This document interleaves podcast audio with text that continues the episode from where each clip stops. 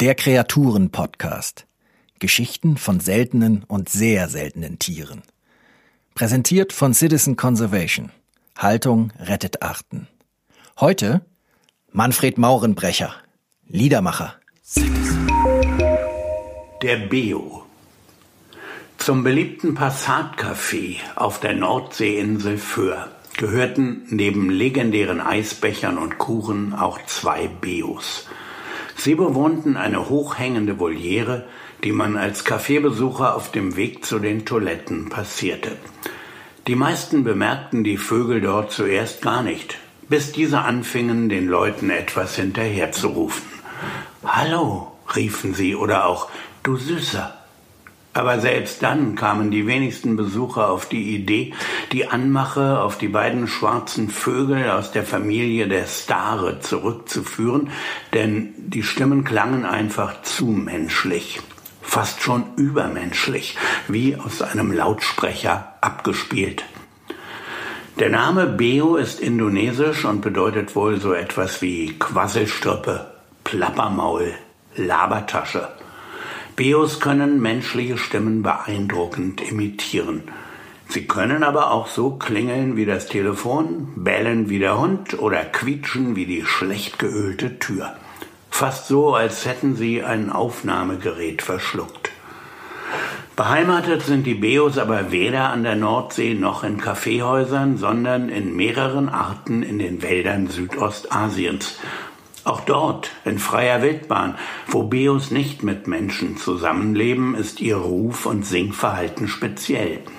Wie alle Vögel lernen sie unterschiedliche Rufe von älteren Kollegen aus ihrer Umgebung und wie bei anderen Vögeln auch führt das dazu, dass sich lokale Dialekte in Vogelpopulationen herausbilden. Da die Beos aber so exakte Imitatoren mit solch bemerkenswerten stimmlichen Fähigkeiten sind, ist dieses Phänomen bei ihnen ganz besonders ausgeprägt. Beos, die weiter als 15 Kilometer voneinander entfernt leben, können sich kaum mehr miteinander verständigen. Diese fast einmaligen stimmlichen Fähigkeiten haben Beos dann auch zu einem beliebten Haustier gemacht, mit dem man Gäste prima überraschen und beeindrucken kann. Diese Beliebtheit ist auch ihr Verhängnis. Schon im 19. Jahrhundert brachten Seefahrer gern Beos mit nach Europa und Amerika und auch in ihrer Heimat selbst ist die Haltung des Tiers als Glücksbringer, Gesangskünstler und Entertainer sehr populär. Lange war das auch kein großes Problem. In den 90er Jahren aber wurden derart viele Bios für die wachsende Nachfrage nach lustigen, sprachbegabten Vögeln eingefangen, dass ihr Bestand plötzlich und drastisch einbrach.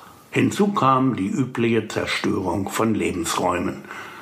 Von einigen Inseln sind Bios heute beinahe verschwunden.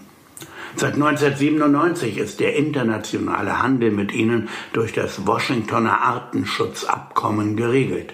In ihrer Heimat werden sie aber weiterhin gerne als Käfigvögel gehalten. Dabei ist inzwischen eigentlich nur kontrollierter und nachhaltiger Handel mit Beos erlaubt.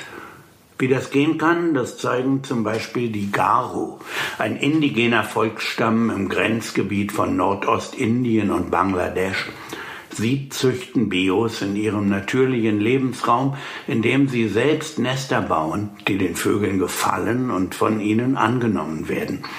Aus diesen gut erreichbaren Nestern können dann Jungvögel herausgeholt und mit der Hand aufgezogen werden. Für die Garo ist das ein auskömmliches Gewerbe, bei dem sie die Zahl der Bios stabil und deren Lebensraum intakt halten. In Zoos ist die Nachzucht von Beos hingegen schwierig, was daran liegt, dass Beos in der Liebe Romantiker sind. Zuerst anspruchsvoll in der Partnerwahl und dann auch noch monogam. In Folge sind sie nicht nur aus der Natur, sondern auch aus den zoologischen Gärten beinahe verschwunden. Glücklicherweise gibt es auch einige engagierte Privathalter, denen immer wieder eine Nachzucht gelingt. Wegen seiner prekären Lage ist der Beo in Deutschland zum Zootier des Jahres 2020 erklärt worden. Nun wird im Vogelpark Marlow nahe der Ostsee eine zentrale Biopartnervermittlung aufgebaut. Alleinstehende Bios können dort die große Liebe finden und werden, wenn das geklappt hat, anschließend wieder auf Zoos und Tiergärten verteilt, wo sie für Bio-Nachwuchs sorgen können. Die Zoos wiederum unterstützen mit ihren Einnahmen Bio-Schutzprojekte in Indonesien, damit die Labertaschen sich bald wieder erholen. Danke fürs Zuhören. Das war ein Podcast von Citizen Conservation. Haltung rettet Arten. Eine Initiative zum Aufbau koordinierter Erhaltungszuchten gegen das Artensterben.